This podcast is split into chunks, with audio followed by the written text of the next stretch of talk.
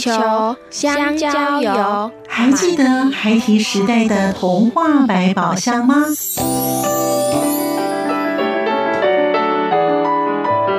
我是桂文雅，世界是一本美丽的书。我是曹俊彦，从小就喜欢画画。我的人生，我是王淑芬。当全世界都在下雨，泥泞不堪，全世界。我是王家珍，持续不断，好好的写。我是林世仁，创作儿童文学，让我找到自己生命中的阳光，可以探寻到生命中充满不可思议的兴奋。现在就跟着徐凡，我们一起施展魔法，回到时光隧道里，一起去挖掘笔尖上孩提的奇幻之旅吧。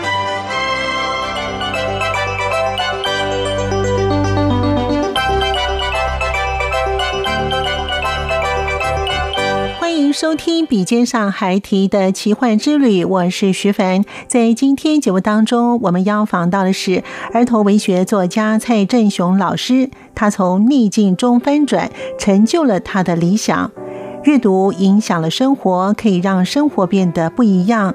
老师说，每每打开一本绘本或是小说，就有股神秘的力量，能够让学生在字里行间提升智慧，进而有能力去解决生活里的事情，并且充满着自信的脚步，打造属于自己的天空。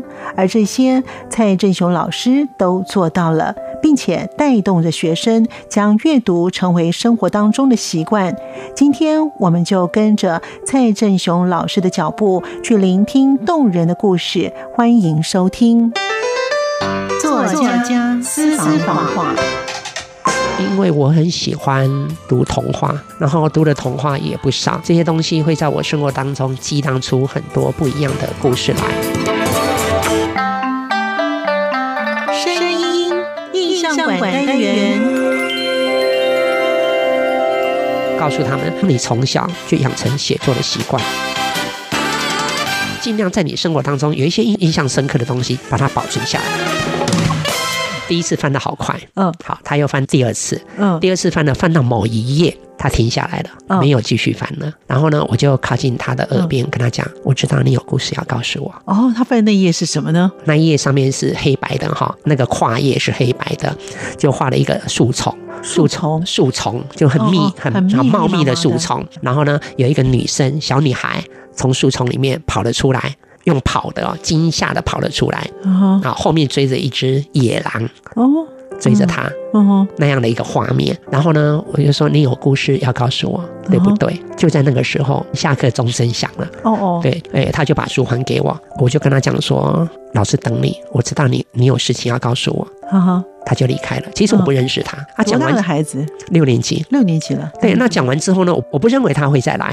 可是没有想到哦，第二天早上的早自习时间，他来了。他来的时候呢，什么都不用讲，一定是昨天的事情嘛。他就坐到我对面，嗯，我说老师就来等你。然后坐下，他就开始我说你为什么停留在那一页？然后因为那一页描写的那个画面是一个小女孩做了一个噩梦，受到惊吓。她说她也经常做噩梦。我就问她说：“哦，怎么了吗？”嗯，她就开始说她在三岁左右的时候，有一天妈妈拿了一碗类似像稀饭的东西给她吃，那因为蛮烫的，她手又很小，不怎么会拿，于是就打翻了。对，打翻之后呢，妈妈就很生气，就打她。嗯，就在打他的那时候，爸爸从外头进来，看到那样的画面，爸。爸就很生气，就跟妈妈吵起来，打起来了。第二天，爸爸妈妈就离婚了。因此呢，他就从那个时候开始，一直到六年级，经常做噩梦，因为他认为爸爸妈妈的离婚是他造成的，他的错。于是呢，在我们大人的世界里，我。我觉得那绝对不是绝对的原因，一定是背后有很多的因缘在那里。那我就跟他讲说，因为事隔多日了嘛，已经很久了。我说，那你可不可以回想一下，尽可能的回回想一下，你在三岁那时候前后左右，爸爸妈妈之间的一些相处的一些互动的一些关系。嗯嗯嗯。然后他当然那个记忆很久嘛，他就用一些破碎的哈故事啊，因为爸爸妈妈啊在那之前有时候会吵架，然后一吵架，要么不是爸爸啊离家出走，就是妈妈离家出走，嗯，要么就是一吵架就会在家里面摔东西，然后经常会呃大声的那种骂来骂去，是。类似这样，已经有一段时间的，当然是片片段段的啊。但这时候呢，因为我是教阅读老师，于是呢，我就把他告诉我那些破碎的内容组织成比较一个完整的故事，把它整个讲出来。我说啊，因为爸爸妈妈在那之前就应该有很多的什么，就把它用故事的方式说出来。最后他们会离婚，其实跟你根本就没有关系。他们之前就已经有一些相处不是那么愉快、嗯冲突的一个过程了。是，最后我就下了一个结论，所以爸爸妈妈离婚跟你无关。就在那个当下，我看到我看他破涕为笑，他立刻露出非常愉快笑容。我在那个当下，我的感觉是，那一天开始，他应该不会再做噩梦了。所以你刚刚说透过阅读，为什么对孩子有什么样明显的啊表现？嗯，我觉得那是其中之一。嗯嗯嗯。还有一次在上课，我自己的课，那是四年级。嗯嗯。四年级那个课，小孩子呢一进去教室，大家坐好，我通常会扫描几次。嗯。怎么扫描？就看到一个女生，她眼眶就是很红、很红、很红，我就悄悄的走了过去，一样在她的耳边问她怎么了？嗯哼。我问她好几次，她没有说。后来我突然想到，刚好我上的那一本书，呃，叫做《亲爱的汉修先生》，它是一本小说。嗯嗯。他小说的写作方式两种，一个叫做日记，一个叫做写书信。于是我突然间想，对他竟然不说，我就拿了一张白纸给他，你写下来给老师。结果他写下，因为当下他的爸爸正准备要开刀，他很挂心，所以呢，心里面有一种不安、忐忑，然后惦记着。对，这时候呢。这时候呢，我就悄悄的跟他说：“你现在把心放下，我相信你的爸爸。”在开刀过程中，心里面一定会有所感应的，他一定会很放心。今天刚好是礼拜三，只有半天的时间，嗯，哎，马上就要下课放学，你就可以去看他了。对我就用这样跟他沟通，然后于是呢，他的眼眶的那个红色就慢慢的什么，就像海水一样退了潮，他就安定下来了。因为跟他沟通的过程当中，他不用说的，我要他用写的，这样的一个概念来自于刚好上的那一本小说的写作方式是用书写的方式，我灵机一动叫他用写的了。对，还有。一次是上的另外五年级的一个学生，我在讲到说有一本小说里面有提到爸爸妈妈离异的问题，讲到那个地方，那个女生呢突然嚎啕大哭，就一句话：我已经九年没有见到妈妈了，听了好心酸，对，好心酸，她当场哭哦，飙泪，不用多说，我明白了，因为她讲到那个点，她刚好有那个反应，因为必须要继续上课。我都习惯走到学生的旁边，小小声在他耳边跟他讲说：“你自己要好好的勇敢，大人的世界有时候不是我们能够理解的。”稍微讲两三句话，待会下课你可以再找老师。从那一次开始，他五年级一直到六年级，我好像变成他爸爸，他就经常来找我，一直陪伴。等于就是说，透过阅读，我了解他。我给他一些，或许担任父亲这样的一个角色来陪伴他，类似这样。听了刚才老师讲这几则呢，在学校呢推广阅读，因为呢在阅读的书本上面可以呢去让孩子们的身心灵。获得一些的释放，难怪老师会得到磐石奖的阅读推手，也会得到特殊优良教师奖哦。这老师在孩子们的身上真的很用心，而且花了很多的时间。我不敢说我用心啦，就是刚刚前面有提到的，我自己儿时的经历可能会跟一般的孩子不一样。我会觉得很多现代的发生的事情，嗯，我觉得对于孩子来讲，呃，是不公平的。然后我就觉得我会特别。关注他们，诶，当我儿时自己住在教会的时候，我就会想象，如果孩子一旦的所谓的离爸爸妈妈离异，他就像我儿时一样，没有家人陪伴在身边的那种感受。老师那时候在教会的时候，您大概多大年纪？我是小一入学的时候住，我住了六年，小一到小六毕业。哦，所以老师会特别对于在这段成长的孩子，会有特别有感觉，因为我觉得就是同理心。我自己有曾经有那样的处境，我可以感受他们的需要，这一点是很重要的。那我觉得刚好老天爷或许给我这样的经历，嗯，让我的心能够跟这些孩子比较接近。所以老师呢，后来从事教学工作，然后后来呢又成为儿童文学作家。那对于呢儿童文学作家来说呢，阅读生活化是不是可以让更多的人从事？儿童文学呢？老师，生活化应该是说很多的写作，对于一个创作者而言，一刚开始他在从事创作的时候，很多的内容来源都是跟他的经验多半是有关系的。是的，而且他很多的内容，甚至一些养分，都来自于他自己成长的经验。我只能把这样的讯息告诉大家，多留意你身边你自己的故事。那因为发生的事情很多，那你要特别去留意有没有哪一些对你来讲是特别印象深刻的，这一点是非常非常重要的。那这些印象深刻的事情，会要把它记录下来吗？呃，看他自己嘛。有一些很印象很深刻，其实你想要抹掉、擦掉都是擦不掉的。就好比像像刚刚那个女生，六年级那个女生，三岁的时候，你看她记到六年级，那个需要写吗？对，不需要。但是呢，如果说你可以养成一个习惯，身边放一本小手册。嗯，随时记下来。嗯，那因为现在有手机，嗯，然后有平板，如果可以的话呢，手机、平板都可以用声音录嘛。对，对我比如说，我现在心里面马上想到一些什么，我马上把它录音下来，存档之后呢，也许你不止一次去经历过这样的东西，然后你就存档，档案就一个一个的存留下来。你放在电脑里面呢，当你有空回过头再去看你所留下的那一段，开始把那一段里面的内容慢慢去扩大、扩大、扩大、扩大，就可以变成一本书。我认为，所以老师的著作。都是这样子来的吗？我不要说著作啦，你说著作我有点害羞啦。那我是经常会跟小朋友讲，因为我自己是一个教学者，是我也实物上我也是一个不断在创作的人或者写作的人。是的，我跟孩子讲说，我希望呢，在教学当中，我告诉他们，你从小就养成写作的习惯。嗯，那我不只是教他们阅读。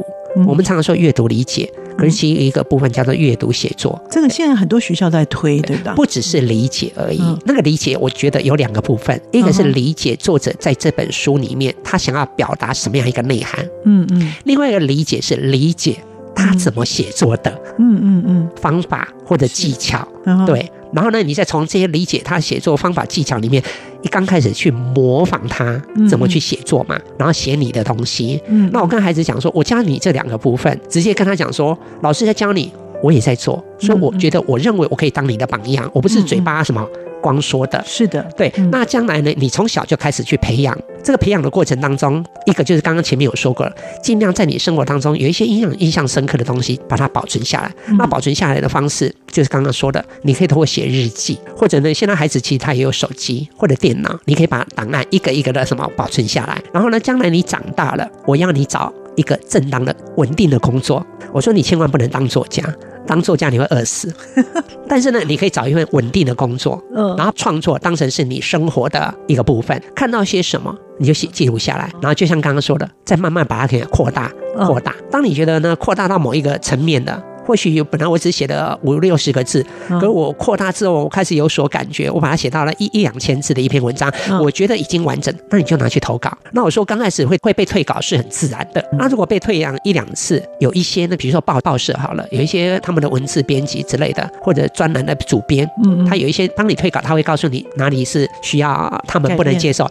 其实他等于在帮助你嘛。哦，我知道原来我的问题出在哪里。你在针对在被人退稿的稿子在干嘛？再去修。所以老师一本。本身当过编辑，那老师之前有投过稿吗？有啊，我也会被退稿，即便现在还是会被退稿啊。啊，对呀，现在还会？就好比我刚刚说了，你当个编辑，对不对？对，作家的稿子来，我我们还是要去改它呀。是，对，不是说你拿来就百分之百没有问题呢。哦，我们还是要去改他的稿啊。我这样讲哦，可能有一些作家会很生气，有一些很有名的作家的背后。其实会有是有一些文字的编辑在背后协助的，也不是不好，可能会告诉你、提醒你说：“哎，这边要不要再多些什么，或哪里要不要多些什么？”类似这样，你孩子如果养成这种习惯。你常常去投稿，一回生二回熟，慢慢呢，你的稿子可能被录取的、被刊登出来就会越来越多。你就会发现你自己能力很强。当你被登出来之后呢，你会发现不久呢，你的存折呢可能就多个一千两千块钱的稿费。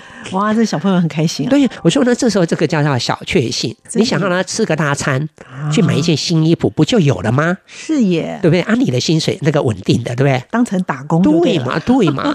我说这样呢，你就会很快乐，不是吗？哦，这是蛮。好的，或许他将来真的有可能会变成一个斜杠的作家，也是啊，可以啊，对，就是这样慢慢培养出来了。而且现在工具很多，是对。刚刚说呢，各种工具你就把它留存、存留下来、保存下来。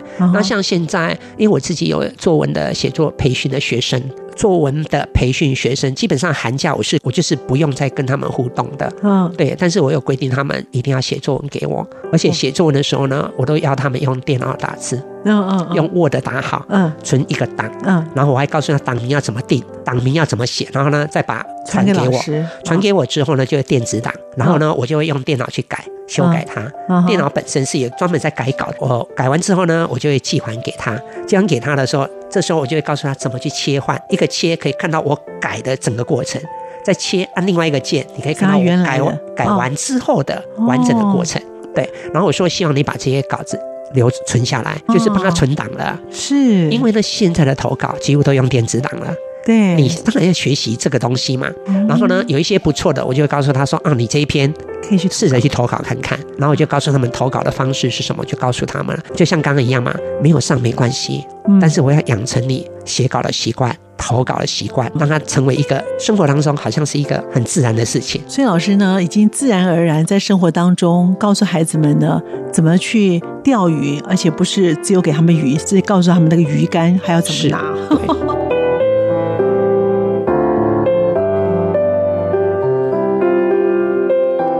欢迎朋友们继续回到笔尖上还提的奇幻之旅。在今天我们要访到的是儿童文学作家蔡振雄老师。原来机会是可以自己争取的。就这样，老师敲开了哆啦 A 梦的那道门。我们在聆听老师与我们分享他的故事。当我在决定我自己要人生要走哪一条路的时候，就好比在选择印章的印彩。你自己的命运掌握在你自己的手上。那谈到刚才有讲到这个写作的灵感，那老师您自己本身在创作的灵感，你是怎么来的？老师个人会把它记录下来吗？我会记录下来。回到刚刚说的，如果印象很深刻的，通常我不会记得。因为它本来就已经让我脑海里根本要甩都甩不掉。可是问题会不会随着随着时间的岁月呢，会越来越淡，然后可能会一些细节就会模糊。那就看那个故事对你的影响深不深了。如果它对你很深哦，是真的忘不掉的。哦，真不会忘。那如果是怕会忘记的，我我当然会，我喜欢用手机，嘴巴对着他说，他就帮我存起来了。哦。事后再刚刚好扩大，然后再去标点符号该怎么去增强，然后有错字去改，类似这样。因为我很喜欢读童话。然后读的童话也不少，所以常常这些东西会在我生活当中激荡出很多不一样的故事来。比方说最简单的嘛，哦，奇怪了，刚刚不是请你去那个办公室拿个东西，拿那么久，办公室就在旁边，我走路不用一分钟，你走路应该比我更快吧？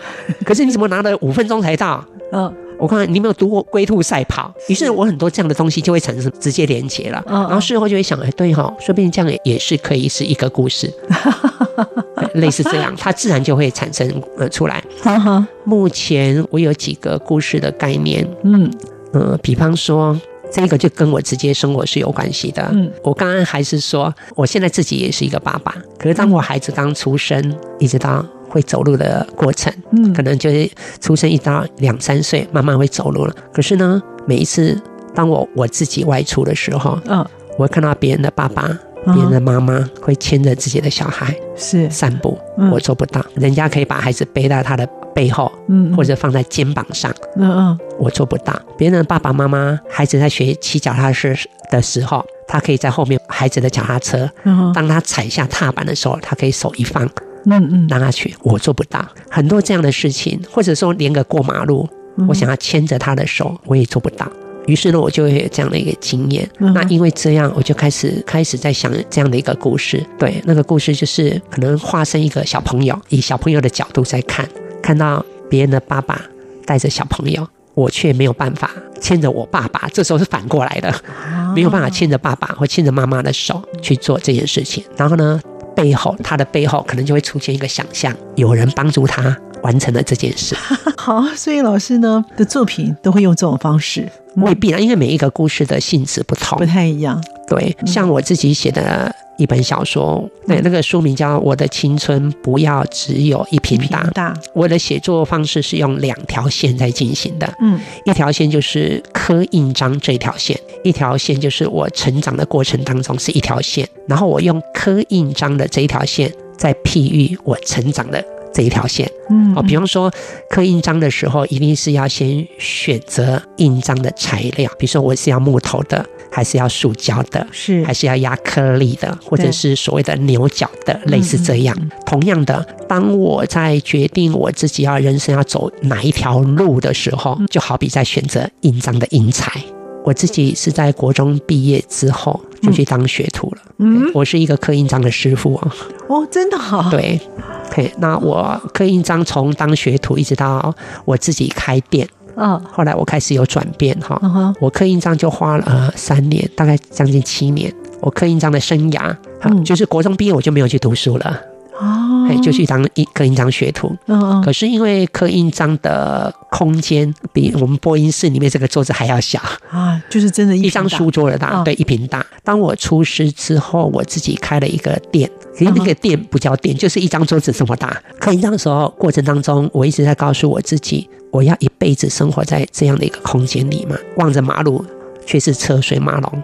每一个人来来去去，是有的往东，有的往西，嗯，他们的世界那么大，嗯，可是呢，我要一整天，大概七点多钟我就开了店，也要到晚上十点，我就一直在这一张桌子的范围里。对，啊，有一天我告诉我自己，我要改变，嗯，可是怎么改变？不是说改变就改变，没错。对我开始去搜索，去探寻我自己内心世界的需要，这个过程我就把它比拟成像在选择印章的。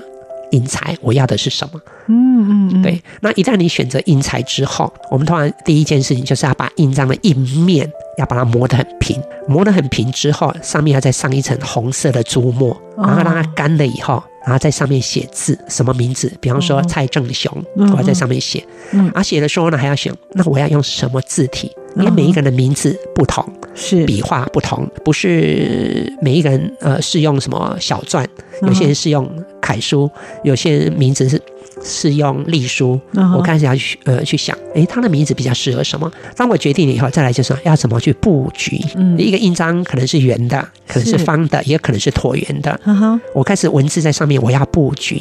这个布局就像你买了一栋新房子，要怎么去做室内装潢一样的道理。嗯嗯，对，好，一旦名字写上去了，动刀开始要去刻它了。嗯，可在刻的过程当中，会发现，其实我写上去的字每一个笔画稍微有点不是那么好，我就要用刻刀把它修正过来，然后最后一一刀一刀的刻完它，然后最后盖下去。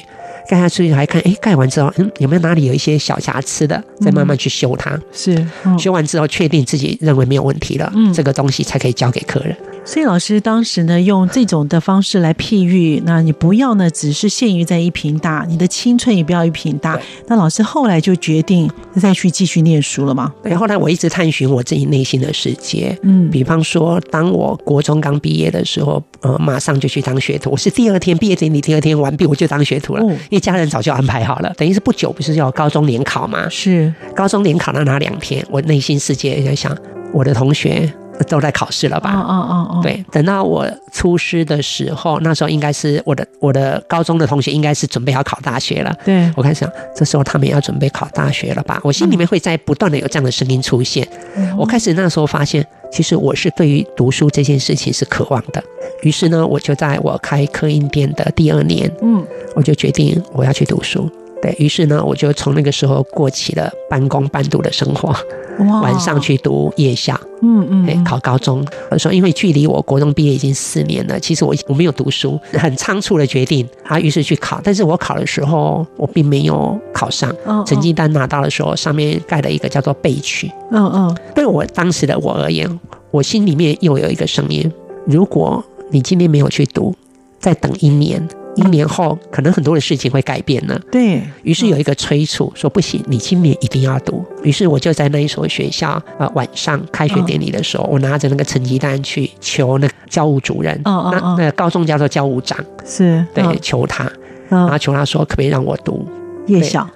夜校高中嘛，对，然后大概他考虑了两分钟左右吧，他跟我点了头，他就跟我讲了两句话：你已经四年没读书了，你要比别人更用功。如果没有他的点头，或许我现在还在刻印章。哦，真的？可能因为我刚刚说了，隔了一年后，很多事情事情会改变的。也许我不再那么积极了，嗯嗯嗯，对，然后就我就真的很努力哦，嗯，我真的开始 K 书啊，白天就是刻印章，晚上去读书，那一直到高三上学期结束寒假，我就告诉我自己，大学联考就在我面前了。于是呢，我就把我的刻印点结束掉。嗯嗯。高三下学期升一学期，我开始告诉我自己，我要好好努力，我一定要踏进校园。最高学历，对这个对我来讲，所以我我要的是那一张资历。对，我真的很努力啊！我觉得老天也很爱我，也让我考上了啊！当我要去辅仁大学报道的时候，大学的校门旁边有一个小门，对，另外一个叫大门。嗯嗯，我在那边站在两个门之间，我告诉我自己，我要从那个门进去。哈哈，从大门啊？没有，后来我决定从小门进去。我说呢，等我出来的时候，我要从大门走出来。老师想法也真的是蛮有趣的哦。我我真的很努力。所以我后来到小学里面，学校后来会安排我到图书馆服务。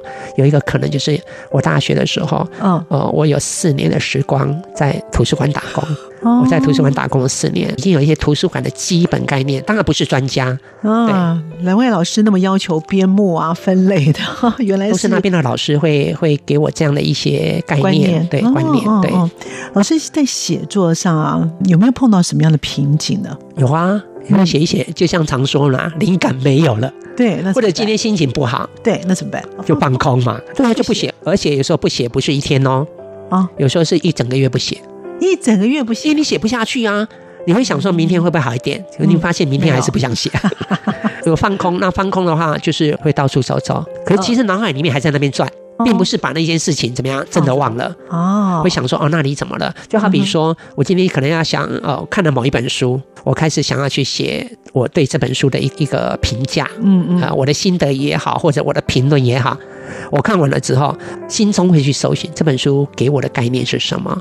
刻板印象这件事情，嗯，读完那本绘本，我开始要用什么方式？我要结合生活的方式，而不是从那本书为出发点，我要结合到我们真实的生活里面，有没有这样的内涵在里？然后跟它产生个结合。我会有三两天或者一个礼拜，我内心一直在勾勒这样的一个文字的画面。等到我想清楚了。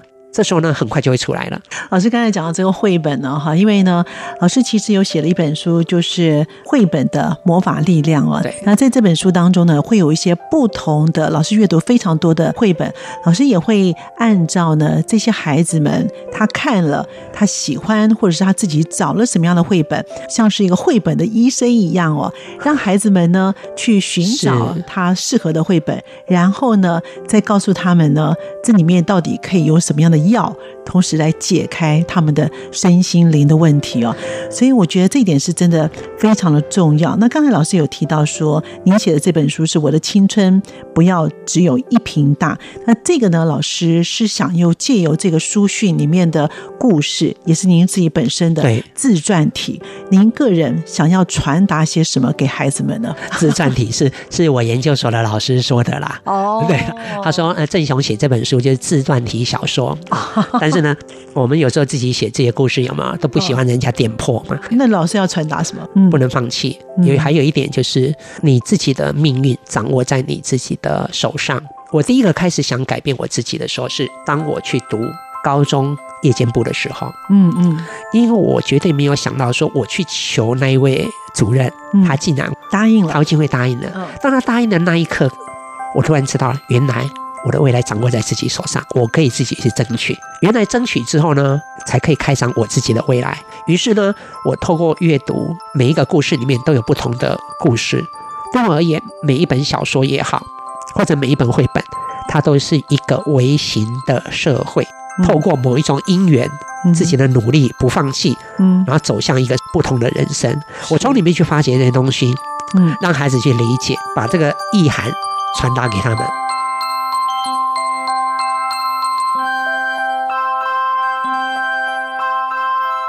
在这周与上周，我们都邀访到了儿童文学作家蔡振雄老师，与我们分享了许多正能量的故事。